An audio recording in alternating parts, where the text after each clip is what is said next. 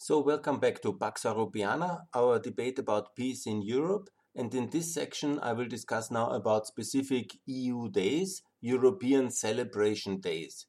And here it's exactly what we have to celebrate today on the today it's not today actually i'm protesting it now at the end of january but it's the 4th of january and that's the day to celebrate the rose revolution in georgia and european georgia isn't it fantastic 4th of January 2004 was the day when the new president, uh, Saakashvili, uh, was um, voted into the office, won this clear victory, and since then Georgia has joined the free world and has developed so beautifully, so successfully, and so amazingly, and is now one of the most um, transparent uh, countries in the world and one of the countries with the best way of doing business internationally, and is really so transformed in these years and that's the 4th of January, the 4th of January 2004. Obviously, the Rose Revolution itself has happened in January because of these falsified and fraudulent elections of uh, the 3rd of January, then the protest movement until the 23rd of Janu- uh, November, but then came obviously the new elections and then this amazing uh, result of real geostrategic importantness uh, to have a pro-Western new leader who is really actively reforming uh, Georgia so successfully. And I'm actually very happy about this. And I think that should be also celebrated all over Europe in order, of course, uh, to uh, say um, to congratulate Georgia for their achievements to be a free market democracy after the reforms of the Rose Revolution that was achieved and also to obviously have then a clear case uh, for Georgia to be more famous in the European Union because Georgia wants to join the EU, wants to join NATO, hopefully will adopt the euro soon. And so it's actually really fantastic. And we need to build a public consensus for European Georgia because obviously join uh, should join in the 2020s NATO and the European Union. And so we should not only, that is the reason for the Georgians to celebrate, for the Europeans to prepare for membership, but also it's very important to always have in mind the enormous contributions which the Georgians and their protest and independence movement in the Soviet Union in 88, in uh, 89 has uh, contributed to the fall of the Soviet Union. And that was an evil empire. The Georgians, but also the Lithuanians and others, and there were a lot of uh, protest movements. But the Georgians have a special place in the history of the fall of the Soviet Union, and alone for that, they should be in NATO and in EU, and we should shower them with gifts because that's obviously that was the great uh, confrontation of the 20th century the cold war with the evil empire soviet union the georgians brought it down for this they should be rewarded with a clear eu membership unfortunately the european appeasers and they don't want to provoke Russia, never provoke Russia, and they are always happy to sacrifice the people in between who are not in NATO and in EU. And for the for the altar of um, uh, somehow appeasing the Russian bear, and that's what is very unfortunately, and that's my uh, 20 years struggle to change that. If I will be successful, I think yes. If it will take some time, I hope not, but maybe. Let's see for that. But let's celebrate the 4th of January 2004. It is a special uh, day in European history to have the first pro European real reformer uh, in uh, Georgia in power, Mr. Saakashvili. Some don't like him, some like him. He is a great European leader in my views, there is no doubt. He is one of the personalities of uh, the 21st centuries which have really contributed uh, to massively to the improvement of uh, Georgia and with it also to the world. He is a bit spectacular in some aspects. His time in Ukraine certainly was. Some might remember his grandstanding at the roof and his conflict with Poroshenko. Nevertheless, that's um, unfortunate. But what is the reality? His historic contribution is forever the period to remove Shevardnadze. Please, I want to remind you, Shevardnadze was the foreign minister of the Soviet Union and that was an evil empire. He was with Gorbachev, uh, one of these uh, personalities who oversaw all these crackdowns in Georgia, in Lithuania, and he is uh, he is responsible for um, the Soviet Union because he was the so uh, former former um, foreign minister. and he is not our friend. He, is, uh, he was a weak leader of a hostile nation. That doesn't make him a friend. And also the way he governed Georgia was obviously leaving Georgia in um, in the total poverty. I mean, Georgia was uh, at one thousand dollar per GDP per capita at this time, and that is about the level of post-war Kosovo. I mean, uh, just to give you a comparison, uh, how poor you can get. Huh? This was really very poor situation. If you're interested, watch some videos of the Rose Revolution and you see how the people were dressed, how their faces looked. It was really very dramatic poverty under Shevardnadze and, of course, mismanagement, corruption, disaster. And um, I think the world is much better place without uh, such a corrupt uh, post-Soviet kleptocracy. And obviously, we can celebrate the 4th of January. I think the EU should, and all Europeans actually, not only the EU, in, somewhere in the European Parliament, all Europeans to celebrate European Georgia. It's something very special. And to say thank you for the Georgians' contributions to the breakdown of the Soviet Union and also for the Georgian contribution uh, to uh, the European project because they really love it, they believe in it, and that's really good. And they want to join us, huh? not like the British who want to run away. No, the Georgians love Europe and they love the EU and NATO, and we should not uh, reject them. And that's unfortunately the current policy since 2004 because um, of um, Putin's appeasement and uh, his claqueurs and supporters in some Western European capitals.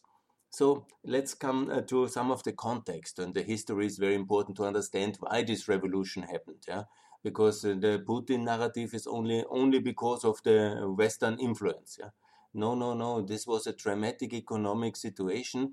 Additionally, please don't forget, it was exactly the year when uh, Putin started to take massively control of uh, the private sector of uh, the energy sector and this famous Yukos scandal, and basically stealing that company from the um, owner and from the shareholders and obviously, the Georgians, most of them speak Russian, they watch Russian television, and they saw what's going on. They understood the sign of the times.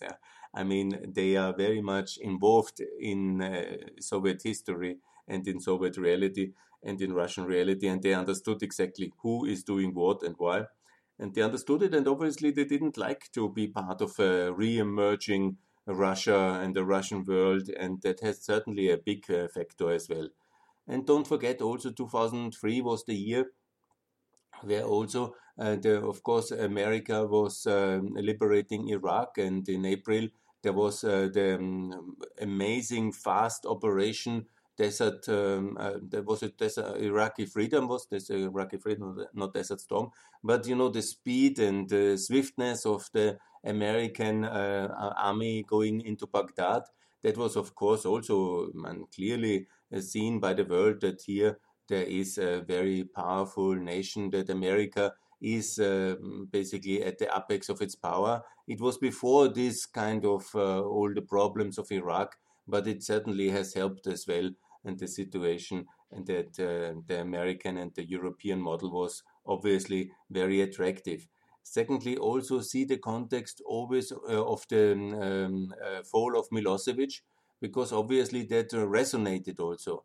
The people's protest in 2000, the 5th of October 2000, fall of Milosevic, the so called bulldozer revolution. There were even some uh, activists who also went to Georgia. So that's really clearly a link that such a sclerotic, nationalistic uh, regimes of the past, they can be, uh, by organized uh, revolution, they can be also removed. and that is also what happened in Georgia and that's very good. But don't forget also, I think everybody in Georgia followed the dramatic events in Serbia when there was a basically a counter revolution and uh, the the nationalistic uh, extremists in Serbia and their um, supporters in the underworld and they plotted to kill uh, Zoran Djindjic in March uh, to in 12th of March uh, 2003 and that was certainly also in the media and in the mind of the Georgians that they knew they have to really fight for democracy because it's also under danger and there can be backslashes.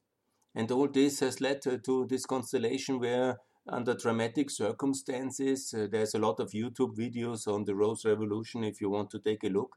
It's quite of dramatic. Uh, and then uh, there was really the new breakthrough moment on the 4th of January 2004 with a new pro-Western serious reformer, a non-Soviet personality, American educated, to take the power in this important state, in this very strategic uh, location. Georgia is similar like Greece uh, to some extent.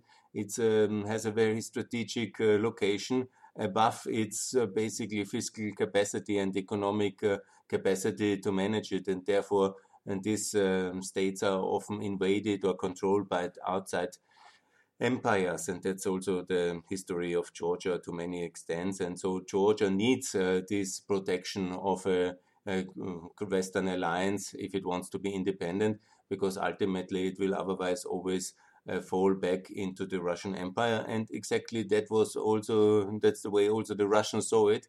And the moment um, um, Saakashvili was in power, they worked consequently in various incidents and on the pipeline, treating Georgians in Russia very badly. And the whole period from 2004 on, they made the life of Saakashvili and the reforms as difficult as possible and they really undermined the whole effort. And it's uh, one of the great miracles of economic reform in the world that still these reforms work so well. You know, it is something amazing because in all, um, there's not many countries who have managed to leapfrog in this famous Transparency International Anti Corruption Perception Index. It is really amazing that Georgia is today at 46 and that's better than Italy. That's better, much better than Bulgaria at 74, Hungary at 70, and um, the Balkan countries. Um, some of them are at 100, yeah, 110. Yeah, that's obviously pretty bad. But um, Montenegro, let's say, it's at 66. Yeah. And Georgia is at 46, yeah, by one being the best. Yeah, that's about Singapore, Denmark, and these countries, and most European Union countries being somehow between 15 and uh, 30 or so. That should be the target to be in that level of uh, position. But you know, for Georgia to be better than eight EU member countries, yeah, it's quite an amazing feast and uh, achievement, and I just want to congratulate. And also, when it comes to doing business, that is mainly uh, macroeconomic regulatory support and uh, uh, red tape reduction for people and for business. That's really amazing. Georgia is always one of the best countries worldwide, and I think number eight worldwide. Yeah. So this is all possible in just this short period of four years, because unfortunately then the Russians have plotted for war. And why they did it? Because um, the Georgians knew they needed the Western protection, and they obviously tried to, to gain it uh, by joining NATO at the Bucharest summit the French and the Germans have ganged up against uh, George Bush, who was at the end of his second mandate, so they uh, thought they can do that. And so the whole thing escalated from April to August, and then we had the August War, the Russian occupation of these two regions, and almost went even further into Tbilisi. Who knows how far they would have gone if they were not stopped, luckily, by some um, recent um, by some. There was also some French um, diplomacy, but ultimately they got what they wanted. They broke away these two regions completely and occupied them militarily ever since. And of course, they should withdraw. But it has also to be said that uh, both the control, especially of Abkhazia, of this uh, Black Sea statelet in the north, uh, in the northwest of Georgia, uh, close to Russia, and the control of that one, the Georgians have already more or less lost in the 91 92 confrontation and um, basically a civil war. And so there was um, a significant uh, level of, uh, of um, uh, autonomy, if you want to say, or it was already a breakaway republic. So ultimately, the problem is in the post Soviet countries, is in some ways that uh, the territorial integrity is not so easy to be established because of the Stalin heritage and the border mixing and uh, redrawing. So it's very complicated. But the solution is not complicated because it's very clear. Only free Georgia can join NATO and all these uh, statelets which either are occupied by Russia or backed by Russia, like Transnistria, it's so clear what is happening with them. And once Russia withdraws, they have to be handed over to the United Nations. That's the logical thing. And after five to ten years, depending, there must be a referendum, either unity or independence. And that's the way to do it. And that's then the situation to be seen. It must be the consent of the governed established, uh, the consent of the governed. I mean, that the people in Abkhazia see and in South Ossetia they see their future in Georgia because Georgia is so successful as a NATO member, as a EU member, is so prosperous because it has adopted the euro already, that the people of this Russian occupied, but also uh, prior, partly um, breakaway republic, understand that this is the shortcut way into the European Union uh, via joining Georgia and unification. Georgia must make a federal offer, a federal system to make them a decent offer, which they cannot resist, where all their rights and autonomies are respected. But obviously, they have to see also the clarity of uh, this opportunity to be in the European Union. We are three times richer than Russia is today on average. We hopefully will be much richer. But unfortunately, Georgia is uh, still just, you know, about half, maybe 45% of the prosperity of Russia. So still in the fragile border regions, which are breakaway or Russian occupied, it's a problem because Russia is still, with all this oil and energy power uh, per capita, relatively attractive compared uh, to the rather poor Georgia and rather poor Ukraine. And here is my call for all who listen please adopt the euro. Please join the Western system completely. Um, and first of all, adopt the euro because that's much better anyhow, so celebrate the 4th of June, uh, the 4th of January. That's a really great day. But we also have, and also the achievements of the Rose Revolutions, because in no way it should be seen negatively. Obviously, this war in many ways was unavoidable. Russia wanted to have it all the time because they never were ready to allow Georgia to go to NATO and the EU without a fight. So it happened, and um, the reality is like this and it can be only overcome by joining uh, NATO and the EU and over time. The unity will be a result of time and of success of free uh, Georgia in the West. And here comes my explanation. Also, we have to be critical. What didn't happen under Saakashvili, and that's basically two two major problems. Yeah, he never fixed the currency recently and the currency in uh, I call it uh, must be attached pegged to the euro. Of course, Saakashvili in all his life he was much more American, and in the ex-Soviet uh, world there was obviously the dollar, the number one currency. But for example, the Lithuanians, the Estonians, the Bulgarians, the Bosnians, the Macedonians, they all around this time before already they pegged their currency to the dollar or they have basically established um, and then directly changed over to the euro, and that was much better currency regime. Unfortunately, the Georgians and Saakashvili, he did neither of that, and he uh, kept it flexible because he's very much a market person. He really very much believes in the free market. That's totally fine. But what he has also a little bit inhaled is a little bit this anti European kind of uh, American conservative philosophy that in Europe we are not for the market.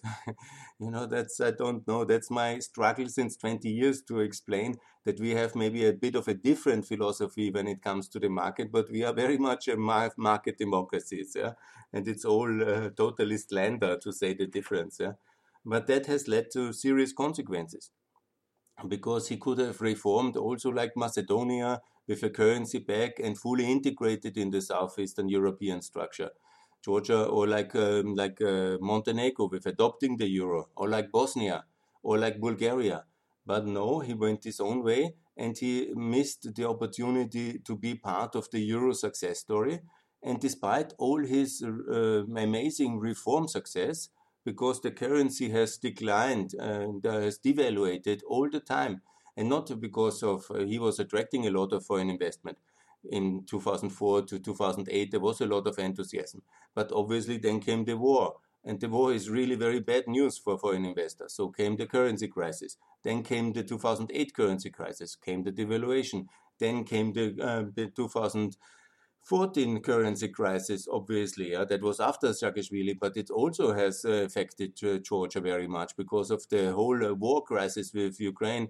An investor who sits in New York or in Berlin or in Brussels or in Rome or wherever in, in Japan, when he sees war in, in Ukraine, it's quite uh, okay. Yes, uh, Georgia might not be affected if we are lucky, but it's a bit the whole region affected. And obviously, everybody went down. Then the ruble crisis was attached, and the, the whole region went in another currency spin.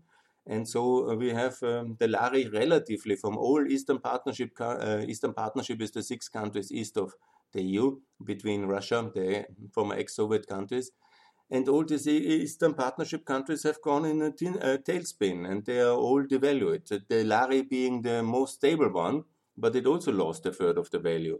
And so you build on that. That's like building on sand. The other thing is, and that's also my complete misunderstanding, uh, I cannot understand why it never happened.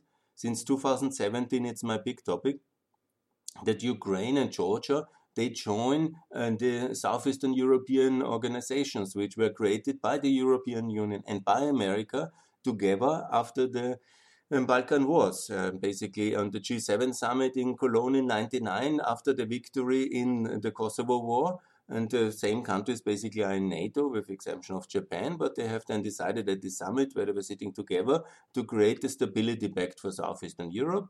And there, all the countries then had the opportunity to join CEFTA, the Central European Free Trade Agreement, first the Stability Pact, and by 2008, and um, the Regional Cooperation Council, and all these wonderful organizations I have outlined in one specific uh, section of this podcast, in podcast number uh, section number three, where the old Southeastern European reform mechanisms are explained. But it never happened, you know, they never joined. Georgia is not in CEFTA, Georgia is not in RCC, Georgia is in none of them, but only the energy community, because later that was attached to uh, the um, DCFTA treaty. And so um, Georgia is a little bit alone. It was an island of reform in a very complicated region. Never forget, uh, there is this fight uh, which recently escalated again between Armenia and between between Azerbaijan. There's obviously Iran in the south, and uh, there's Turkey with all these complications in uh, the west of uh, Georgia. And then there's this major um, superpower, Russia, not uh, at least nuclear su superpower, but uh, when you look from the Georgian perspective and you look north, obviously it's a superpower commercially, and it's a very important country for Georgia. There's no doubt. So, in that kind of context, uh, Georgia is, and it never really attached itself and contributed to regional integration in southeastern Europe because it always, in a way, it was also Georgian arrogance, also of Saakashvili, who thinks he is a global leader and he should only be in Washington, Berlin, and the world. But it's not exactly the position of Georgia in that one. Building alliances with Albania, with Macedonia, and also with Serbia, whereas Serbia is quite reluctant uh, because they have had this backlash again in a more pro Russian direction, unfortunately. But it would have been so more logical to join, and it is today still, it's not too late, Georgia, join CEFTA, Regional Cooperation Council, and all the organizations, the Adriatic Charter for NATO accession, and that's the backdoor into NATO. And that's where you build alliance partners and friends, and that's the way to do it. But that all didn't happen, and also Georgia, I made your own video on YouTube actually, and I gave an interview for the NGO European Georgians. Thanks for this invitation. But the thing is ultimately to really adopt the euro, not just to back to the euro, but adopt it because then it makes it very clear where Georgian future is, and it really makes uh, no kind of devaluation possible anymore. And also Russia will understand that knowledge, and the people of South Ossetia and Abkhazia will understand it. And that's basically the best uh, thing which I think could happen, and so I call for that. Adopt the euro. So, nevertheless, the success of the Georgian reforms should be a role model for anybody in the Balkans, and it would be also on that side very positive uh, contribution of Georgia to be in the Regional Cooperation Council because your benchmark in internal macroeconomic rule of law, administrative uh, reforms is one of the best. But if you're very good, it's an obligation as well to give back. You can reform the countries of uh, Southeastern Europe and help there and you can learn also from them. There is a lot of very good examples as well. Georgia is not the only good country on reforms. There is Macedonia with a lot of progress in some sectors, and everybody can learn a little bit from each other. And it would also be the optimal platform to integrate Azerbaijan and also um, Armenia one day into these structures in order to have a better kind of working framework for regional cooperation because obviously Georgia is hurt by this very hostile situation all around in all directions. It's difficult. Yeah? Of course, it's a toxic environment, the Southern Caucasus. So that's very important to soften this up, uh, bring all these um, uh, already working uh, mechanisms of regional reconciliation uh, towards uh, the Caucasus, and we have that in the Balkans. We had so many wars. We have now all this reconciliation and progress of cooperation cross border in all these mechanisms, and that's really working. So let's get in. And by the way, also Georgia recognize Kosovo because if you are an ally, if you are with us, you should recognize Kosovo. We did it for a reason. We liberated and recognized Kosovo for a reason. So Georgia, please, that's not uh, for that would be very kind if you help us in that. And it's not the same with Abkhazia. It's not the same with North Ossetia. Don't let Russian propaganda dominate your Western integration agenda. And in fact, block your Western integration agenda because you mix up one issue with the other, and then you somehow uh, don't want to be involved because of the Kosovo issue. Then you some have also the solidarity issue with Serbian propaganda which is very toxic, unfortunately, because that's much influence uh, from Russia again. So I think it's also time, in the spirit of the 4th of January, for some kind of debate in Georgia, how you can do things better and really build stronger alliances inside the future accession, uh, the already existing accession countries, in order that also Georgia gets this EU potential candidate status, which Kosovo and Bosnia have already, and all others are already candidate countries. And this kind of uh, EU potential candidate status you can only get if you build a consensus in the member states and you need some friends. And that's absolutely what Croatia, for example, could be, what Slovenia could be, what Greece could be. But you have to build it more actively. You have to understand Europe better in order not just to go to Washington or to Berlin and talk with two people and then get it done. No, no, it's better. It's hard work and it has to be done. And the spirit of the 4th of uh, January, I think, is the spirit uh, to really uh, have a new modesty, understand things can also go wrong. They can go right, yeah? and, but they can go wrong as well. So, what is absolutely needed is to find a new kind of European consensus between the big parties in Georgia and build um, some kind of larger coalition government and uh, join all the Southeastern European um, organizations and adopt the euro just like now in 2021 as a role model. And as you have led the debate in 2004 with the color revolutions and with the reform agenda with anti corruption, now the currency must be the tool of fast tracking the European future of your beautiful republic. And that's what I call for. That's the spirit of the 4th of January. Please go and adopt the euro in order to accelerate European Union and NATO membership of Georgia. That's my wish, that's my hope, that's my proposal. Please adopt the euro.